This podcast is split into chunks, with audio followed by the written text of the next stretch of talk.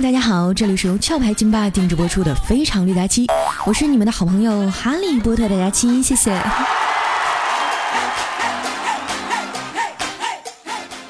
日子过得真快哈，又到了一年一度的父亲节了。今天一大早呢，我就给老爸打了个电话，不为别的，就为了吵醒他。感觉老头马上就要冲过来揍我了，我就赶紧说：“爸，今天是父亲节，我打电话给您呢，是想祝您节日快乐，谢谢你养育了我这么多年。”我爸沉默了几秒钟啊，声音突然有点哽咽，叹息着说：“闺女长大了，以后用不着我了。”我说：“爸，不管到什么时候，我都不会离开你的。”听到这儿啊，我爸哭得更大声了：“你还是赶紧找个下家吧。”这么多年啊，就算是养头猪也该出栏了。眼瞅这话题啊，又要转到逼婚上了，我赶紧说：“哎呀，老爸，大过节的，咱不说这个啊。今天是父亲节，你想要啥礼物啊？”我爸沉默了一会儿啊，说：“我呀，我就想要个外孙子。”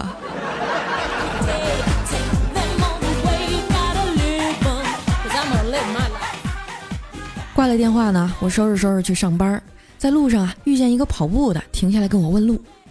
虽然他的普通话说的比较标准哈，但是我还是礼貌的用英语回答了他。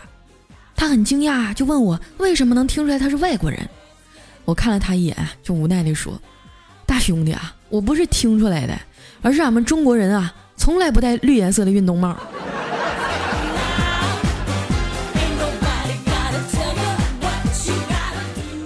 到了公司哈，一进门就看到调调垂头丧气的坐在那儿。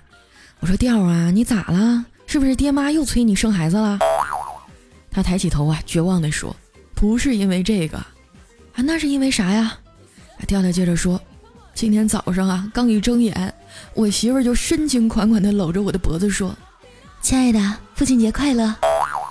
哎呀妈，这消息都给我干懵了。我强忍着激动的心情，抓着他的手说。”媳妇儿，难道难道我要当爸爸了？我们我们终于有我们的宝贝了。然后我媳妇儿说：“是啊，还不止一个呢，都在我购物车里了。”老公，你去帮我把账付了呗。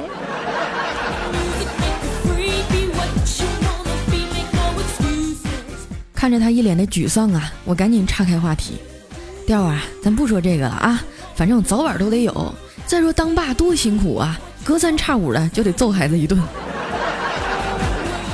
调调说：“那倒没有，我爸对我还是挺好的。从我懂事开始啊，就再也没有打过我。”我说：“是吗？所以他一共打了你二十七年？”其实啊，大家的童年都差不多。我记得小时候听过一首歌，哈，是这么唱的：“哪个爸爸不骂人？哪个孩子不挨打？”打是亲来，骂是爱。我有一个好爸爸。哇！我现在想起来，这首歌不是变态吗？这歌词肯定是大人写的呀。哪个孩子能一边挨揍，一边还含着热泪在那唱？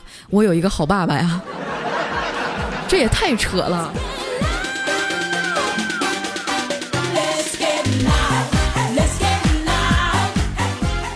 我小的时候呢，就很少挨揍。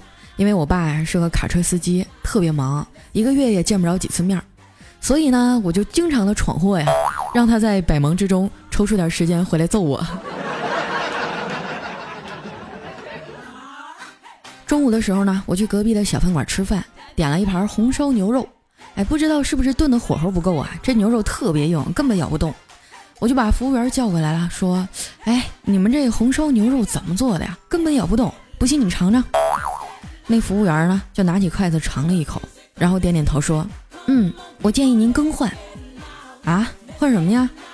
那服务员啊，看了看我，认真的说：“去医院啊，把牙换了。”嘿喂，这什么态度啊？出了问题就知道在客户身上找原因，这跟生不出孩子全赖女人有什么区别呀？气得我扔下筷子就走了。以后这家店啊，我再也不来了。哎呀，你说这大中午的受一肚子嫌弃呀，上哪儿溜达溜达呢？我想起啊，我表哥家就在附近，于是呢，我去超市里啊买了点水果，就奔表哥家去了。我表哥呢也是个卡车司机，常年出差，一年到头啊，也陪不了孩子几天。和孩子唯一的联系呢，就是每天的一通电话，停车休息的时候啊，发几句微信，发几张照片儿。不过我哥每到一个地方啊，像什么云南大理呀、西藏的雪山啊、新疆的草原啊，都会拍下那里的风景，发给两个孩子看。在我小侄子和侄女的眼里啊，他爸爸就是最了不起的大旅行家。每张照片呢，他们都好好的珍藏起来，当做是最宝贵的礼物。虽然年纪还小啊，不曾远行，但是通过爸爸的照片就能看到外面啊多姿多彩的世界。虽然一家人不常见面啊，但是俩孩子特别听爸爸的话。现在正是长身体的时候啊，孩子挑食不爱吃饭。我哥每次打电话回家的时候啊，就会苦口婆心的给他们上教育课：宝宝一定要乖啊，吞西瓜籽儿啊，脑袋上会长西瓜树的；要多吃茄子啊，皮肤会变厚，能防止蚊虫叮咬。苦瓜呢，虽然不好吃，但是能让你的血液变成苦的，蚊子就不咬你了。在我哥长时间的洗脑教育下，这俩孩子，现在啥玩意儿都吃，恨不得凉席都给你啃喽。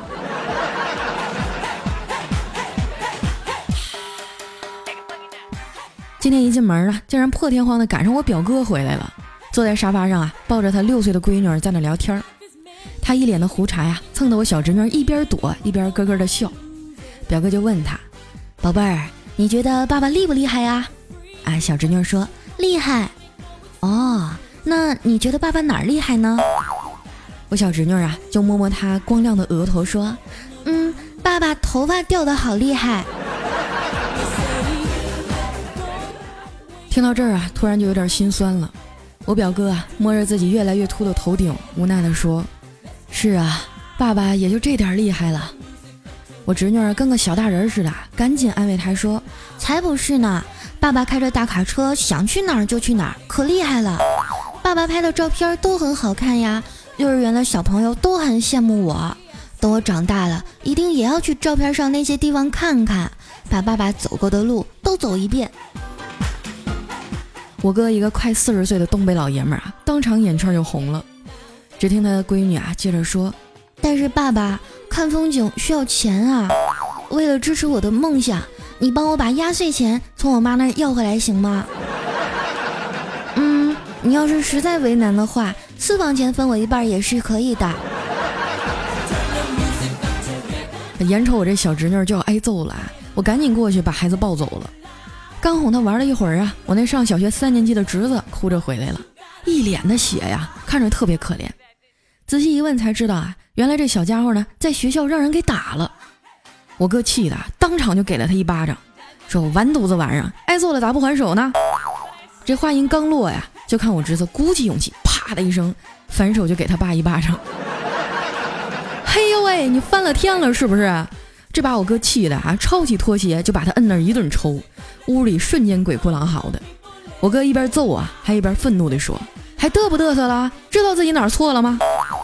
我侄子一脸懵逼啊，弱弱的说：“不知道。”嘿呦，还敢顶嘴了是不是？啪啪的拿拖鞋底子一顿抽。现在知道自己哪儿错了吗？我侄子哭着说：“知道了，爸爸。”知道了还他妈犯错？啪啪的又是一顿抽。我实在是看不下去了啊，赶紧把他拉开，说：“哥，你消消气儿，他还是个孩子呢。”我哥呀，眼睛红红的，叹了一口气说：“儿子，爸爸打你都是因为爱你啊！要是不爱你，我我早就打死你了。”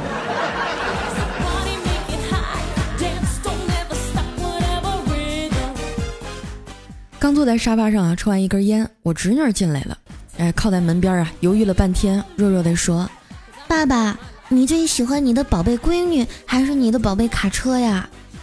我表哥就摸摸他的头说：“当然是我的宝贝闺女啦！”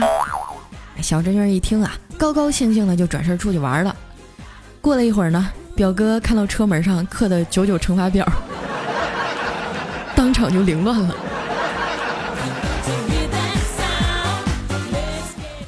骂呢，并不是最好的教育方式。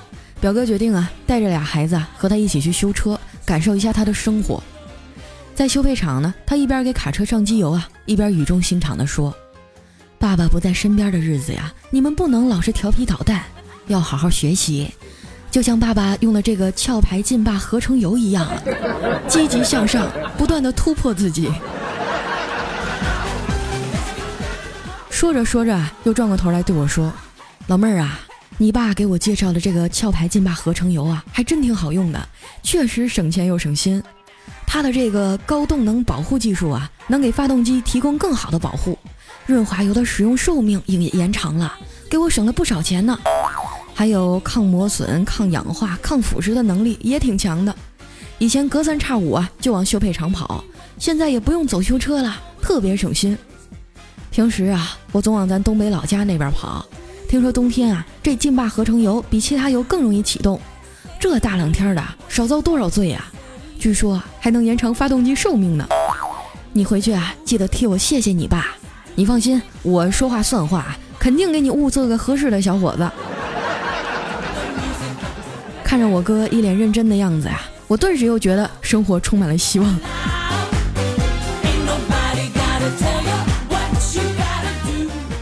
今天呢是父亲节，俩孩子也挺懂事儿的，非要送给爸爸一首歌当做礼物。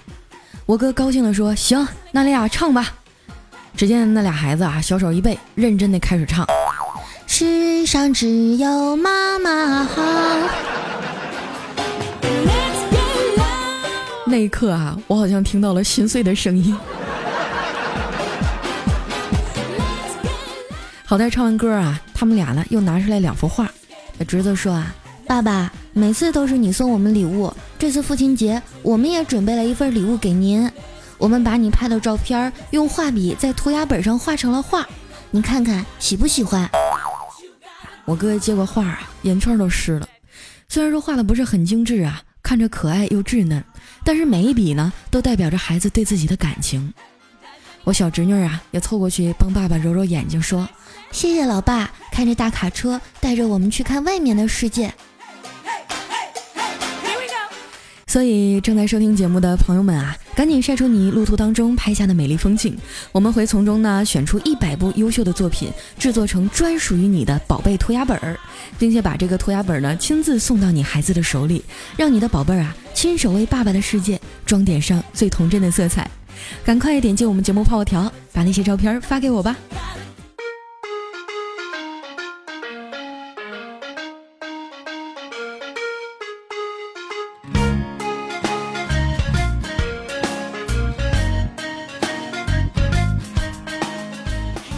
一段音乐，欢迎回来，这里是由壳牌劲霸独家定制播出的《非常六加七》，一首迪克牛仔和弦子的老爹送给所有的爸爸，祝你们节日快乐。哎，怎么感觉自己好像莫名其妙的就吃亏了呢？那同时哈，点击我们节目的泡泡条参与活动，发送你们拍下来的美丽照片儿，我们会抽取一百位朋友啊，把您的照片做成宝贝涂鸦本儿送到孩子的手上。也希望所有的宝宝们啊，都能在父母的陪伴下健康快乐的成长。那接下来时间哈，分享一下我们上期的留言。想要参与互动的朋友哈，可以关注我的新浪微博和公众微信，搜索主播佳期。哎，我们首先这位朋友呢，名字叫做小怪，他说佳期啊，我第一次抢到沙发，你能不能大大方方的。读我一次，这话说的好像我以往读留言都偷偷摸摸的是吗？下面呢叫早晚一顿，他说：“我天啊，我头一次抢到前二十，感谢观音菩萨，感谢玉皇大帝，感谢胖丫的拖延症啊！”哎，我敢这么说啊，虽然说我的节目在我们喜马拉雅上不是最火的啊，不是播放量最高的，但是我们家的沙发肯定是最难抢的。下一位呢叫不客气，他说佳期啊，世界十大未解之谜就有一个呢是佳期为什么不更新，还有佳期为什么突然间更新了。下一位朋友呢叫别想，他说佳期啊，等你好多天了，没想到还是没抢到沙发。前两天你的直播我听了，你哭了，我心里也跟着难受。为了生活呢，每个人都不容易，还是一如既往的喜欢你，支持你。佳期你是最棒的，就算做广告也永远是那么的清新脱俗。还有啊，佳期你那天发的照片呢，我都给你保存下来了，从你瘦到你更瘦的时候。不过你放心，我不会外传的，我就自己偷偷的看一眼。真不知道这么漂亮的姑娘，怎么还会有人辜负呢？她一定是瞎了。这样的人有什么值得神伤的？留住最好的。佳期啊，不要因为她错过最美的风景。愿你幸福。爱笑的女孩总是好运气的，爱你，么么哒。我什么时候哭了？我都不记得了。哎，这个肯定人都会有失落的时候嘛，但是我会很快的调整过来啊，对吧？毕竟我的工作是给你们带来快乐，其余的时间我可以一个人在角落里默默的舔舐伤口。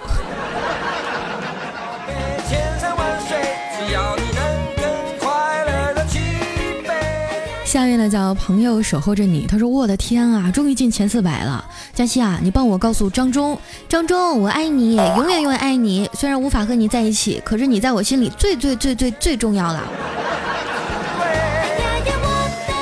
啊，你们俩为什么不能在一起啊？不在一起你还在这聊人家？下一位呢叫重走望马山，他说我的新老板啊是一个福建人，年轻有为，帅气英俊。今天呢，他把我叫到办公室啊，对我说：“小丽呀，我要一个仙人掌，黄肤色的。” 当时我就懵逼了，黄肤色什么鬼啊？是屎的颜色吗？仙人掌哪有这色儿的呀？我们俩争执了半天啊，他终于忍不住了，拉开窗帘，戴上墨镜，指着太阳，一字一句的说道：“仙人掌啊，红辐射的。”仙人掌吧，防辐射。下面呢叫流氓有文化，他说胖丫，我是万年潜水党，第一次点赞和评论，等你的拖延症啊什么时候治好了，我就每次点赞加打赏加买你的肥皂。哎呦，那你今天得诺兑现诺言啦，我今天一天更新了两期节目呢。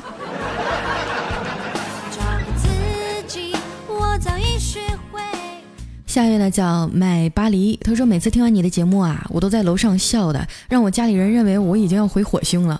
只为给你涨工资啊而评论啊，记好我的初评啊，一定要读我啊，佳琪姐。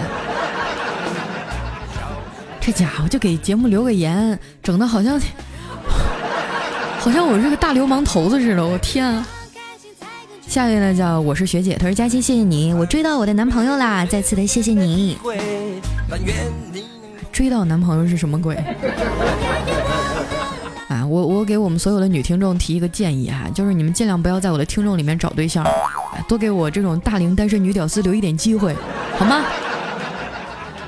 下一位呢叫迪迪七，他说不好意思啊，我不喜欢追星，喜马拉雅呢也刚下载了几个月，不过呢一直只听你，所以啊我不知道你的星座，不过看到你照片呢，感觉和你的声音完全不搭。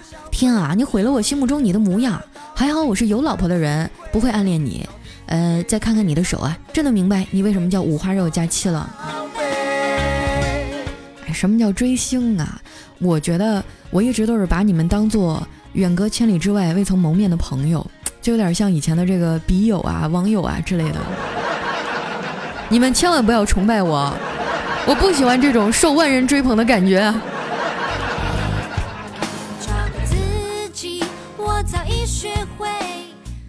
下面呢叫哈哈哈哈笑死我了。他说我去咱家的店铺哈买了一块羊奶皂，并且成功的搞到了波特大的照片儿。结果下班回家的时候啊，急着走，给落在这个摩拜的车筐里了，怎么办呀？然后我就坐地铁回去了，快到家才想起来，我的天啊，我差点抽自己，怎么办啊？要不你送一个三十六 D 鼠标垫安慰一下我吧？我的妈呀！我昨天下班的时候还把我的工资卡落在我的筐里呢。要不然你送我一个月的工资，安慰一下我呗。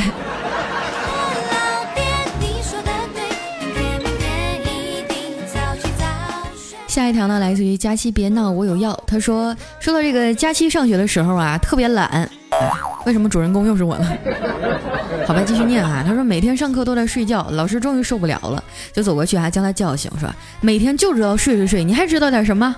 这佳琪刚睡醒啊，不知道中了什么邪。从抽屉里啊拿出一瓶酸奶，说：“我我还知道吃呢。”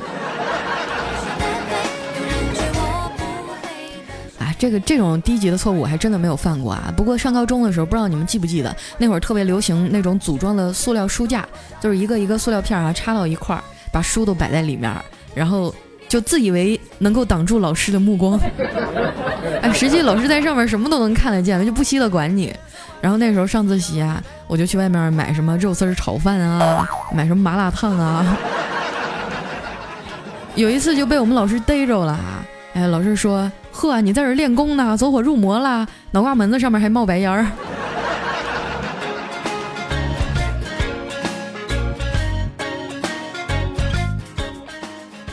下面呢叫豪族辉哥，他说佳期啊，特别喜欢你，人美声音更美，喜马拉雅只听你的节目啊，我可是你的死忠粉儿。还有啊，咱们俩是老乡呢，么么哒。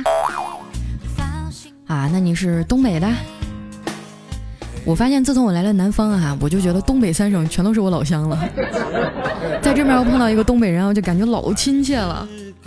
温暖的社会，小心下一位朋友呢叫木木西黄，他说：“我的天啊，我刷了一天了，终于等到佳期更新了。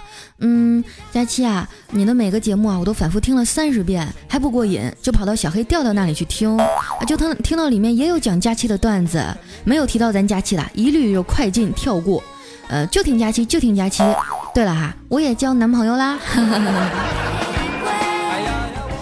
啊，听到前面的时候觉得特别温馨，真的。后面的时候就觉得胸口受到了一记暴击。嗯，下一位呢叫 N J，这个段子不太冷。他说有一个年轻男老师啊，第一天去上课，就看到坐在第一排呢有一个穿着非常性感的漂亮女生，就是那女生啊坐姿有点不雅，穿着超短裙呢还张开着双腿。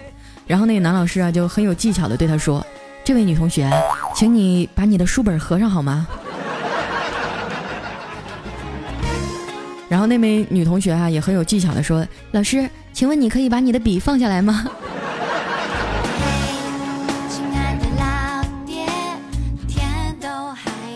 下面呢叫南方的小象，他说：“佳期小姐姐，我是专程来表白你的。我是一个舞蹈艺术生，但是由于用力过猛啊，估计以后都不能再跳舞了。感谢佳期啊，陪我度过了最难熬的那段日子。我现在都可以帮老师编舞了。哦，对了，我才十七岁哦。”哇，你这么棒，十七岁就可以编舞了，那真的是非常的有天分呐！哎，你什么时候有空帮我也编一个呗？就是那种能帮助胖子减肥的，我可以帮你推广。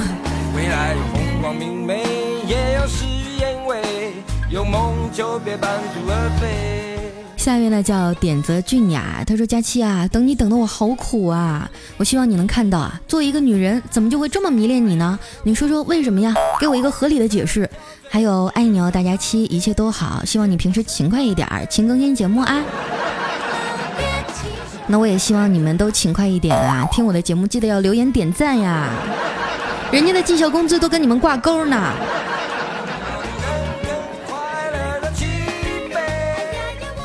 下一位呢叫真知，他说：“佳期啊，你是不是不记得了？你原来是周日的主播。我觉得我就好像是那扑克牌里的混儿哈，就是你拿我当周几的用都行。”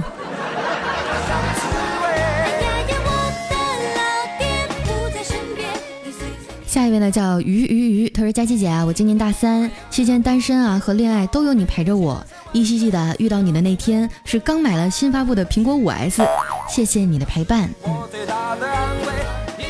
苹果五 S 那都是几年前了，我的天！反正我不用苹果，我不知道。啊。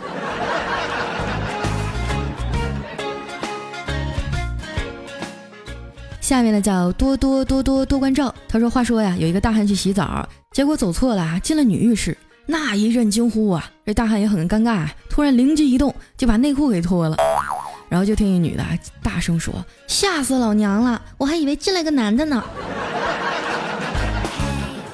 脑补了一下，画面感好强啊！哇，跟这种男人啪啪啪的时候，会不会是针扎一般的疼痛啊？来看一下我们最后一位朋友啊，叫宜修，他说：“话说河南人取名字真的好随便呀！我老公一家小时候啊搬到常州来生活，到现在都改不了这个习惯啊。对他姑姑的小名呢叫小妞啊，他二舅的儿媳妇呢叫妞妞，他表姐的女儿呢叫妞儿啊，他二舅儿子的小名呢叫蛋儿。”小舅子的儿子呢叫蛋蛋，现在我儿子啊叫小蛋，啊，这个男孩一律叫蛋，女孩一律叫妞的命运何时可以改变呀？这个听起来实在是挺悲惨的哈。不过突然让我想起了我的另外一个好朋友，也是咱们平台上的一个非常知名的女主播哈，是谁我就不提了，她的小名叫牛牛。我跟你说，我第一次知道这件事的时候，整个人都要笑劈叉了。我就不说是谁了啊。好了，那今天留言就先到这儿了哈，依然是由壳牌劲霸冠名播出的《非常六加七》，呃，记得点击我们节目的泡泡条啊，参与一下我们这次活动。那同时想要参与我们互动的朋友，可以呃关注我的公众微信和新浪微博，搜索“主播佳期”就能找到我了。那咱们今天的节目就先到这儿了，我们下期再见，拜拜。